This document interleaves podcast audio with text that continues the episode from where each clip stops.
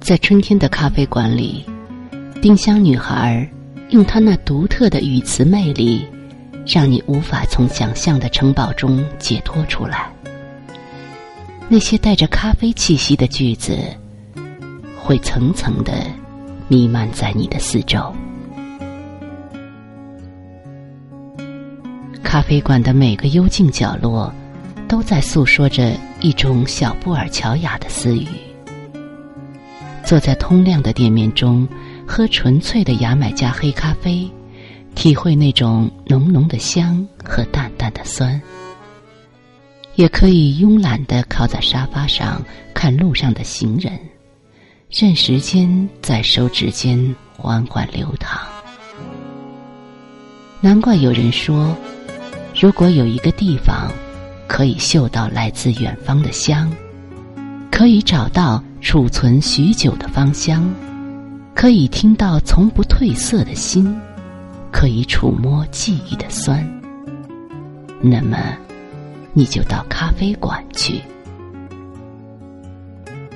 咖啡带着它本有的宁静和浪漫的气质，无论与之倾听亦或交谈，都会像一个可以信任的朋友。在陈燕丹的新书中，咖啡被形容成是一种甜若爱情、苦若生命、黑若死亡的奇妙液体。在女作家精致而淡雅的笔触之下，每个所到之处的咖啡馆，那弥漫游走在空气中、挥之不去的咖啡香，仿佛清晰可闻。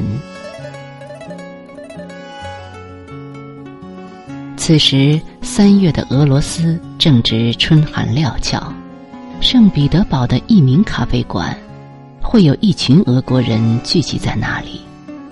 他们特有的亚麻色头发，在窗外的光线里忽明忽暗。如果是在海明威度过了六年写作生涯的圣日耳曼广场的咖啡馆里，那种已经形成的自由自在、畅所欲言的气氛，会刺激所有把笔握在手中、目光游移在窗外的人，丢开倦怠的思想。燃起倾诉的火苗。长崎的艺人咖啡馆，经过的路人会从大开着的窗子闻见里面浓浓的咖啡香。三月的樱花正大片大片盛开，白色的窗幔在和风下缓缓的飘起，古典的室内乐就像牛奶一样。温和宁静，在意大利的圣基米亚诺，阳春三月，寒冬刚刚过去，人们终于可以告别那漫长阴沉的冬天，离开全伏一冬的屋子。他们闭起眼睛，尽情享受着和煦的阳光。高高的天上有了鸟叫。矮矮的教堂里，也开始有了歌声。